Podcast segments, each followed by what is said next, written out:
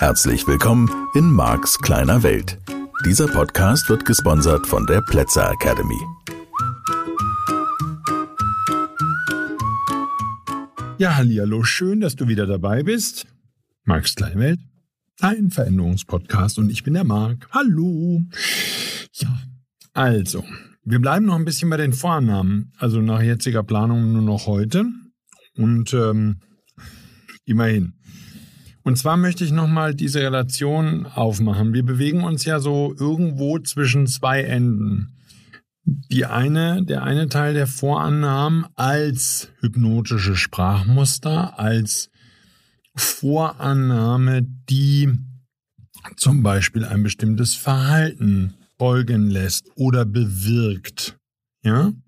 Also, Beispiel jetzt so klassisch, es spielt keine Rolle, ob Sie erst die Augen schließen oder es sich bequem machen.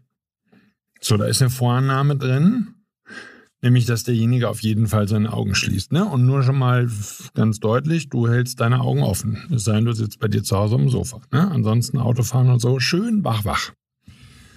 So, das heißt, da ist auch so ein bisschen das drin, was wir im NLP die Illusion der Wahl nennen. Das ist ja nicht wirklich eine Wahl. So, schließt dir jetzt deine Augen, machst es dir bequem oder machst es dir erst bequem und schließt dann deine Augen. Das ist eine Illusion der Wahl. Und ich lenke damit eben gezielt die Aufmerksamkeit auf, ja, in diesem Fall den zweiten Teil des Satzes. Das ist so ein bisschen ähnlich, wenn du dich zurückerinnerst beim Metamodell, als wir über Vornamen gesprochen haben. Ist dir schon aufgefallen, wie sehr du dich verändert hast? Ist dir schon aufgefallen, wie sehr du diesen Podcast magst? Ist dir schon aufgefallen, wie sehr du mich magst? So, das wären alles Beispiele für. Das stimmt natürlich alles. So, und natürlich ist ja schon längst aufgefallen. Nein, das wären alles Beispiele dafür, dass sich eben hypnotische Sprachmuster oder eine Art Hypnose, hypnotisch zu sprechen, eine bestimmte Wirkung zu erzielen, könnte das ja auch bedeuten. Ich nutze Vorannahmen, um, ja, um zum Beispiel eine Veränderung sichtbarer zu machen oder aber eben genau nicht. Aber auf jeden Fall, und da sind wir auch schon vorbeigekommen, um nicht so ganz offensichtliche Suggestionen zu geben, um nicht ganz so platt zu arbeiten. Und wir werden in den kommenden Folgen immer mal wieder darauf zurückkommen, dieses nicht platt, dieses indirekt Reden, was viele von uns in der Kindheit als sehr negativ empfunden haben, ähm, einfach naja, sehr äh, manipulativ, weil es sehr manipulativ war oder weil du es als sehr manipulativ empfunden hast oder weil dir heute allein schon durch das, was wir beide hier miteinander machen, bewusster wird, wie manipulativ andere Menschen reden. Und da sind eben diese Vorannahmen ein wichtiges Kapitel. Und auf der anderen Seite, am anderen Ende, die größeren Vorannahmen, über die ich schon gesprochen habe, die Vorannahmen, die im Verhalten deiner Eltern lagen oder die deine Eltern dir als Weltbild einfach mitgegeben haben. So könnte ja bedeuten, sie haben Wert darauf gelegt, dass du eine vernünftige Ausbildung machst oder ein Studium oder was auch immer. Und mit all dem, was sie dir damals nahegelegt haben oder aktuell nahelegen, hängt ja davon ab, wie alt du bist, da sind ja Vornamen drin, dass das gut ist, dass das das Richtige ist, für dich das Richtige ist und so fort. Und diese Vornamen werden eben sehr häufig nicht miteinander besprochen, nicht diskutiert, nicht in Frage gestellt, dürfen auch gar nicht in Frage gestellt werden. Und da erreicht man halt eben auch heftige Reaktionen bei Eltern wie bei Kindern, wenn man diese Vorannahmen in Frage stellt. Eine wichtige Aufgabe, die ich in meinen Seminaren habe und der ich auch als Mensch immer wieder gerne nachkomme. Was ist die Vorannahme in dem, was die Menschen sagen? Und ich habe mir angewöhnt, sehr viel direkter, sehr viel offener zu kommunizieren, weil ich eben, und deswegen passt das Beispiel für mich auch ganz gut, aus einer Ursprungsfamilie komme, in der diese indirekte Sprechweite sehr beliebt war. Ich drücke das mal bewusst ein bisschen vorsichtig aus. Also gerade meine Mutter war jemand, der gerne indirekt kommuniziert hat.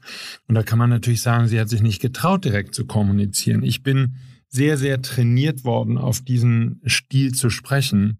Und es kommt mir heute bei meiner Arbeit natürlich super sehr zugute hat aber natürlich immer auch eine Kehrseite der Medaille. Ich sehe vielleicht die Flöhe husten an Stellen, wo die gar nicht gehustet haben oder wo zumindest mein Gegenüber sie gar nicht husten lassen wollte. schönes Modell, schönes, schöne Metapher. Ja, ähm, sozusagen eine Sensibilität für Sprache und auch ein sehr frühes Reagieren auf eine bestimmte Sprache könnte eine Folge davon sein. Die würde ich bei mir durchaus beobachten, dass ich sehr sensibel bin in Bezug auf das, was Menschen sagen. Und das ist zum Beispiel ein Riesenunterschied zwischen mir und vielen anderen Menschen. Und wenn ich Menschen dann bewusst mache, was das mit mir gemacht hat, was sie gesagt haben, sind die vielleicht erstaunt, ähm, weil sie damit gar nicht gerechnet haben oder sich dessen eben nicht bewusst gewesen sind. Es gab eine schöne Stelle neulich in einem Video, das ich geguckt habe, wo es eben genau um die Frage ging, muss ich jetzt all diese hypnotischen Sprachmuster und all das lernen? Ähm, um mich angemessen ausdrücken zu können, um angemessen kommunizieren zu können. Ich glaube nicht, dass es von Nachteil ist, wenn du, wenn du besser reden lernst, wenn du besser lernst, all diese Dinge zu erkennen, zu wissen, zu nutzen für dich im Alltag. Das ist äh, für mich die wichtigste Art und Weise, dieser manipulativen Sprache nicht notwendigerweise zu entgehen, aber leichter damit umgehen zu können oder so. Ja. Das ist einer der Gründe, warum ich das hier mache, damit du damit vorankommst. Und wir sind ja einem super Weg, also von daher passt das ja alles. Gut, also, das wären die beiden Extreme. Ich habe auf der einen Seite den einzelnen Satz und ich komme natürlich dann in der Erklärung mit dir immer wieder bei dem einzelnen Satz oder zwei oder drei Sätzen vorbei, die entsprechende Vorannahmen enthalten. Und die gesamten vergangenen Folgen handeln ja ganz viel von diesem Thema wo du eben basierend auf Sätzen Beispiele bekommen hast, wie Vorannahmen wirksam sind oder wie dein Gehirn eben auch Vorannahmen konstruiert oder Zusammenhänge, Ursache, Wirkungszusammenhänge oder komplexe Äquivalenzen konstruiert. Und dann auf der anderen Seite der größere Zusammenhang, das Vorleben der Eltern, Vorleben von Menschen, die dir wichtig waren. Und für mich gibt es natürlich viele Ebenen dazwischen und die wichtigste Ebene ist die Ebene der Geschichten. Und das sind die Geschichten sozusagen, die am meisten eine Rolle spielen für meine Arbeit, die in meinem Modell von Welt, Max kleine Welt, der unbeobachtete Teil sind. Es ist der Teil, den Menschen nicht auf dem Schirm haben. Ich habe schon Serien wie Sex in the City, Two and a Half Men, die ich offen gestanden gar nicht beurteilen kann. Was ich ein bisschen beurteilen kann, ist Big Bang Theory. Ähm, da habe ich einige Folgen geguckt, sogar einige Staffeln geguckt. Und das, was wir verstehen dürfen, wenn wir jetzt mal beim Fernsehen bleiben, und das würde genauso gut mit Märchen gehen, das würde genauso gut mit Romanen gehen, ähm, wenn wir uns einige Folgen oder vielleicht sogar ganze Staffeln solcher Fernsehserien anschauen, da sind eine Menge Vorannahmen drin, die subkutan, die unterbewusst, die einfach so nebenbei laufen und wo der bewusste Verstand sich gar nicht wehren kann, weil sie sich zum Beispiel nur durch den Fokus der Kamera ergeben. Ja, wenn ich jetzt, ähm, was weiß ich, Golden Girls wäre früher so eine Serie gewesen, die ich auch mal ein bisschen geschaut habe. Und die war in Teilen natürlich auch lustig. Das ist äh, übrigens die beste Art, Gehirne umzuprogrammieren und Menschen zu verändern, wenn man dabei auch noch Humor unterbringt, ne? oder Alf oder so. Wenn man jetzt so eine Serie wie Alf sich anguckt, für die, die schon ein bisschen länger am Planeten sind, da sind jede Menge Vorannahmen drin in all den Dialogen, in dem, was dort auch vorgespielt wird.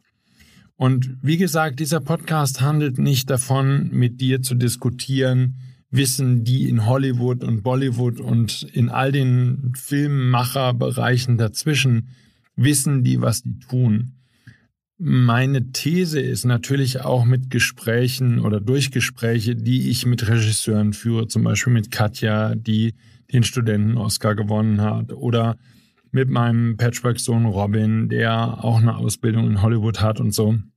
Und wann immer ich mit Menschen wie diesen oder natürlich auch mit Laszlo, Filmschauspieler, über solche Themen rede, desto klarer wird, dass die das zumindest nur in Teilen wissen. Ich habe Sid Field getroffen und Sid Field ist einer der Menschen, die auf der Strukturebene in Hollywood für viele, viele Jahre bestimmt haben, wie Drehbücher geschrieben werden müssen und wie ein sogenannter Plot, also eine Handlungsabfolge oder ein Handlungsstrang in einem Film laufen muss, damit der Film ein Kassenschlager wird.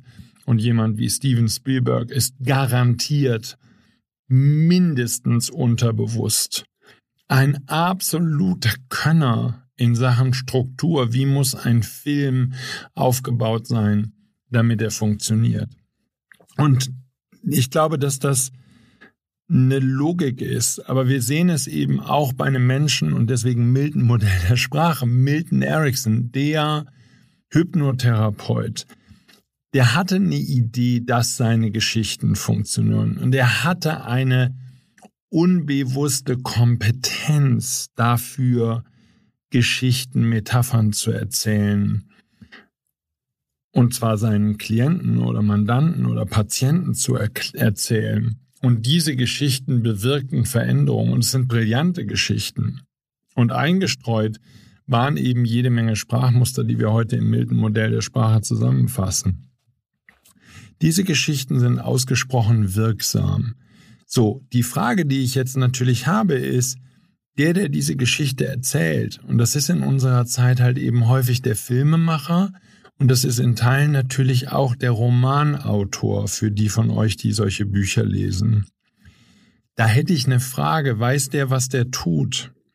Und die Antwort, die ich nach den paar Romanen, die ich in meinem Leben gelesen habe, und das sind also vielleicht einige hundert, aber mehr nicht, und nach den Büchern natürlich, die ich im Germanistikstudium, habe zehn Semester Germanistik studiert, die ich da lesen musste, würde ich sagen, selbst Autoren, die bekannt sind und vielleicht sogar schon seit Hunderten von Jahren gefeiert werden als großartige Autoren, zum Beispiel im deutschen Sprachraum und die auch international Weltraum erlangt haben, ich kann dir nicht versprechen, ich formuliere das bewusst ähm, vorsichtig, ich kann dir nicht versprechen, dass die wissen, was sie mit ihren Geschichten programmieren. Und dasselbe gilt für die Filmemacher. Ich weiß nicht, ob denen bewusst ist, auch den Leuten, die in Hollywood oder für Netflix und Amazon heutzutage oder was auch immer, die die Dallas und Denver geschrieben haben oder die, die heute die Lindenstraße schreiben. Ich glaube, die gibt's immer noch, die Lindenstraße. Ich weiß nicht, ob diese Autorinnen und Autoren und ob die Menschen, die dahinter stehen und die diese Plots entwerfen, die Handlungsstränge entwerfen, ob die sich bewusst sind, was sie an unterbewussten Strukturen und Strategien programmieren. Ich könnte jetzt nochmal sozusagen zurückgehen zu unserem Beispiel von vor einigen Folgen, das Kind auf dem Spielplatz, ähm, wo Vater und oder Mutter in bestimmter Art und Weise intervenieren. Da wird eine Struktur im Gehirn angelegt. Nimm zur Kenntnis, wenn es eine Fernsehserie gibt oder auch einen einzelnen Fernsehfilm oder dann Filme, die ein bisschen wie eine Serie sind, aber über Jahre, sowas wie James Bond oder so, da sind Strukturen, da sind Strategien drin, die unbeobachtet sind für den bewussten Verstand von den Machern und definitiv auch von den Zuschauerinnen und Zuschauern. Das bedeutet nicht mitten in der Arbeit, die ich tue und diesen Blickwinkel aus dem Modell des NLP, das bedeutet nicht, dass diese Strukturen und Strategien, die du dort kennenlernst, nicht absolut wirksam sind für dein Leben. Und deswegen sind die Geschichten so wichtig und deswegen ist es so wichtig, den Geschichten zuzuhören, die du hörst. Deswegen ist es so wichtig, wenn wir jetzt über Storytelling und Trainer reden, ich bleibe jetzt einfach mal in meinem Bereich, genau hinzugucken. Wir hatten vor einigen Folgen das Thema Vorbilder. Schau, wir dürfen einfach als Menschen mehr und mehr lernen zu verstehen und das ist ein relativ komplexes Wissen und meine Arbeit handelt zum Beispiel im Kommunikationstrainer und Kommunikationstrainer Advanced und so, handelt genau von diesen Themen nämlich zu verstehen, was macht eine Metapher im Gehirn und wie wirkt diese Metapher. Und ich habe eben in den vergangenen zwei Jahren neue Wege entwickelt, um Menschen beizubringen, wie sie verstehen und wie sie auf einer Strukturebene lernen können, wie Metaphern hin und zurück verstanden werden, interpretiert werden, was eben, ich habe den Begriff schon mal erwähnt vor einigen Folgen, was die Handlungsanweisung ist. Sozusagen, wenn du zehn Folgen oder drei Staffeln oder was auch immer Big Bang Theory guckst oder irgendwas Aktuelleres, was gerade auf Netflix oder Amazon oder wo auch immer läuft und du guckst diese Staffeln an, Lucifer und was es alles gibt, Criminal Minds und ich weiß ja nicht, was dann noch alles für ich kümmere mich ja nicht, aber was es alles für Serien gibt. Was du verstehen darfst, ist, diese Abfolge der Geschichten, die Art und Weise, wie die Charaktere natürlich wunderschön designt werden, aber die machen mehr. Wenn du ein Vorbild hast in so einer Serie und du schaust das immer wieder an und du findest diesen Mann oder diese Frau so toll und so vorbildhaft und so, was dein Unterbewusstsein tun wird, es wird Strategien davon ableiten. Und das, was wir beobachten können, wenn du aufmerksam genug andere Menschen beobachtest, die zum Beispiel viel Fernseh gucken, die über Jahre viel Fernseh gucken, sie fangen an, sich in ihrem richtigen Leben so zu verhalten wie ihre Vorbilder. Das ist jetzt nichts Besonderes und wir haben das, solange es Fernsehen gibt, auch schon, wir haben das vermutlich vorher auch schon gehabt, in anderer Ausprägung. Nur das, was du nochmal lernen willst, ist, und das ist super spannend am Medium Fernsehen, hier oder auch an einem Roman, hier gibt's ja nur einen Ausschnitt und es werden ja nur kleine Ausschnitte. Selbst von Pippi Langstrumpf werden nur Ausschnitte gezeigt, egal ob in den Filmen oder weiß nicht, ob es mehrere gibt, oder in den Büchern, die Astrid Lindgren geschrieben hat. Hier werden Ausschnitte eines Charakters gezeigt. Hier soll ja sozusagen ein Charakter gezeigt, verstanden werden, erklärt werden, vielleicht auch in Teilen. Das hängt jetzt jeweils von der Absicht ab, die der Autor verfolgt. Heutzutage will er einfach nur eine Serie machen, vermutlich mit der man Millionen Milliarden verdient und die ganz Netflix und Amazon noch reicher macht, als sie sowieso reich sind oder so. Ich habe keine Ahnung, was die Absicht ist. Nur, was dein Gehirn mitnimmt, ist, dass das, insbesondere wie gesagt, wenn du diesen Charakter toll findest, bewunderst, anhimmelst oder irgendwie attraktiv findest, wird dein Gehirn genau das anfangen nachzubilden und wird die Struktur nachbilden und du würdest plötzlich in einer bestimmten Art und Weise arbeiten oder in einer bestimmten Art und Weise mit dir selber umgehen oder in einer bestimmten Art und Weise mit Menschen reden oder, oder, oder. Und das geht eben, diese Geschichten und die Wirkung dieser Geschichten mit all den Vorannahmen, da ist unser Thema wieder, mit all den Vorannahmen, die da drin sind, würde eben wiederum wirken auf dein Gehirn. Und das wäre eine super spannende Arbeit, sich das mal im Detail anzugucken, wie das funktioniert das wäre meiner Meinung nach die Aufgabe vom Deutschunterricht in einem Leistungskurs, der wirklich spannend wäre, dass man einfach mal hinschaut und sagt, okay, welche Vornamen hat der Charakter? Wie bewegt er sich durch die Welt? Was glaubt dieser Charakter über Welt? Und was genau wird da sozusagen unterbewusst an Handlungsanweisungen ist, an so geht es und so lebt man Leben und so bewältigt man Konflikte und so geht man mit dem anderen Geschlecht um und so und so und so und so. All diesen, ich mach dir das mal vor, wie das funktioniert. Das ist da alles drin und dein Gehirn würde es und wird es, wenn du sowas tust, sowas liest, sowas hörst und sowas siehst, auf jeden Fall übernehmen. Dein Gehirn, um das an dieser Stelle nochmal deutlich zu sagen, ist eine Lernmaschine und wird alles, was es beobachtet, alles, worauf du deine Aufmerksamkeit richtest, insbesondere eben in solchen Trance-Zuständen, wenn man vom Fernseher sitzt und so ein bisschen leicht in Trance ist und so, das geht tief ins Unterbewusstsein. So, von daher dieses Material gut zu wählen, die Geschichten gut zu wählen, die du dir durchliest und anschaust und so. Das wäre einfach eine Empfehlung, die ich dir gerne mitgeben möchte. Und einfach auf dem Level nochmal, wenn wir uns die Arbeit von Milton Erickson angucken, wenn ich mir meine Arbeit angucke, die Arbeit von Richard Bandler, also von Menschen, die gelernt haben, bewusst Geschichten zu erzählen und die Struktur von Geschichten so aufzubauen, dass sie eine Wirkung auf das Unterbewusstsein, eine positive Wirkung auf dein Unterbewusstsein haben, dann würde dir klar werden, wie wichtig das ist, da jemanden zu wählen, der weiß, was er da tut. Das, äh, ja, und das gilt auch bitte fürs Fernsehen und das gilt auch bitte für die Romane. Bei den Romanen, die ich in letzter Zeit gelesen habe, und ich lese wirklich nicht viele, weil ich lieber Sachbücher lese, nur wenn ich mal Romane lese, auch hochgepriesene Bestseller-Romane, oh, ein Albtraum, was dort an unterbewussten Strategien und an Vorannahmen enthalten ist. Also, der wird mir ganz anders. Ich kann es nur so sagen.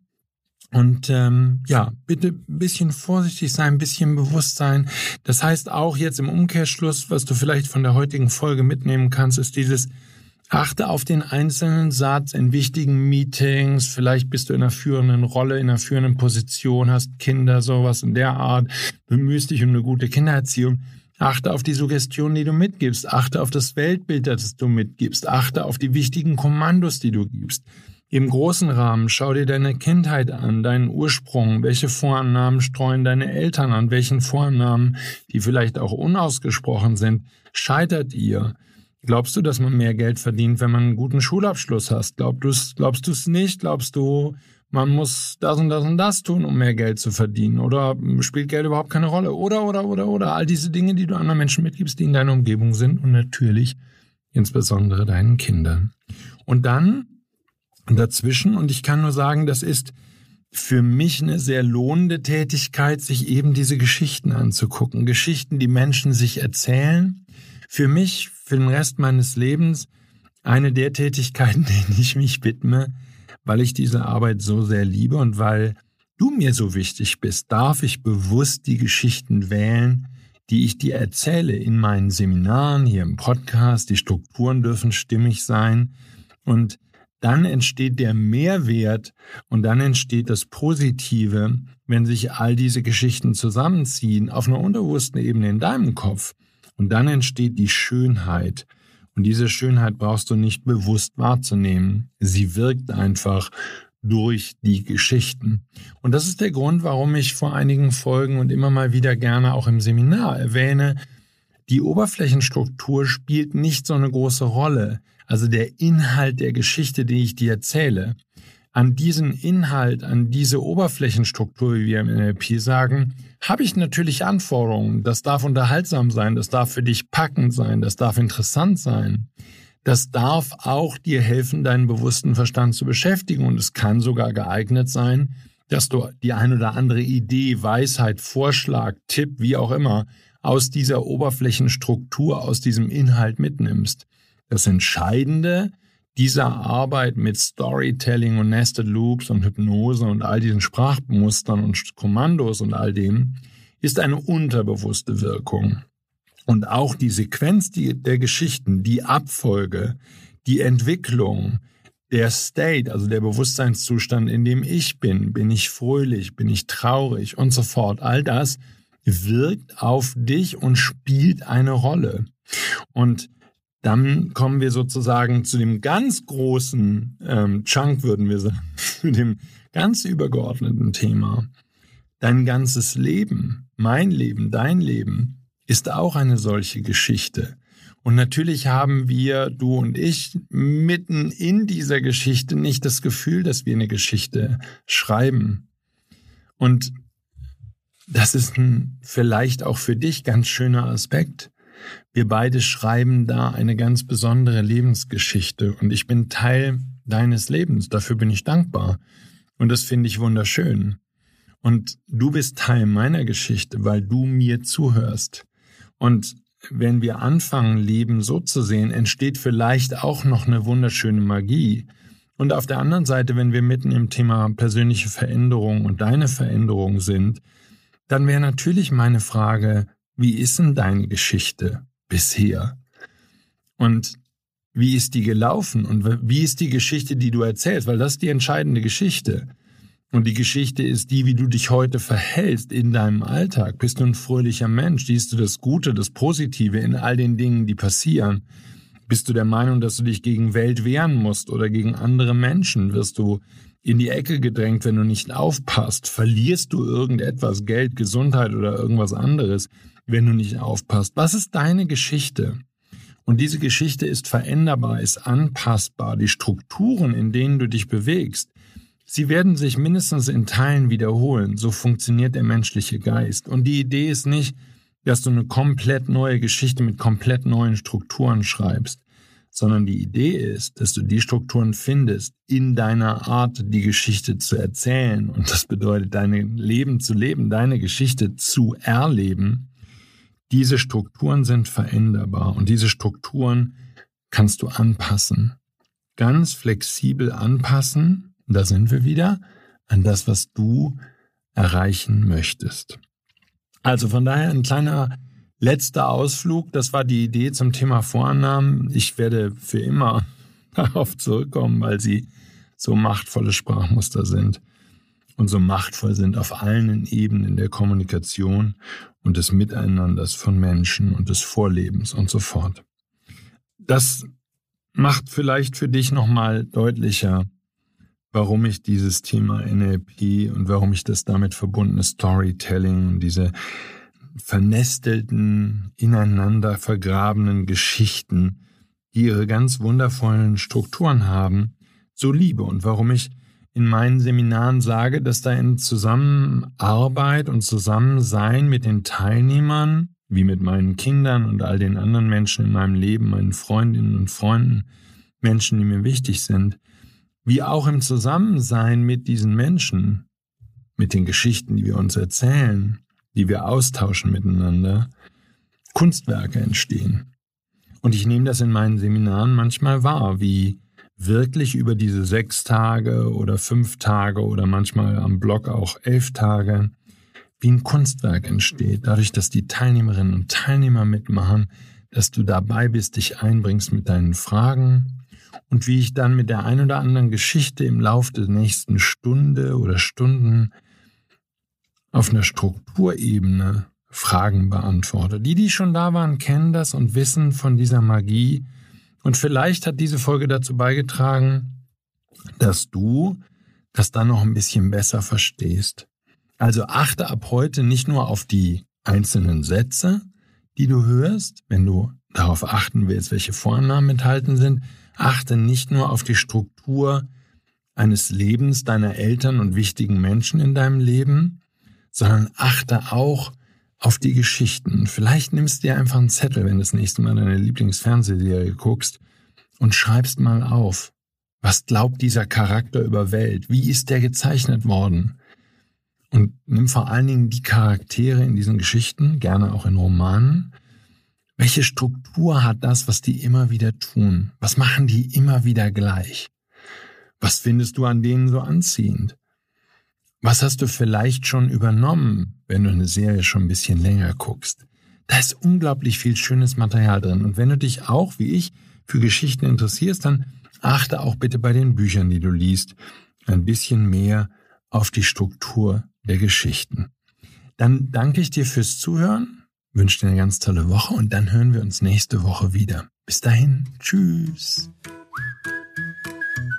Das war der Podcast Marks kleine Welt. Alle Rechte an diesem Podcast liegen ausschließlich bei Mark A. Plätzer. Bücher und Hörbücher von Mark sind erhältlich unter www.nlp-shop.de. Die Seminare mit Mark findest du unter www.plätzeracademy.de.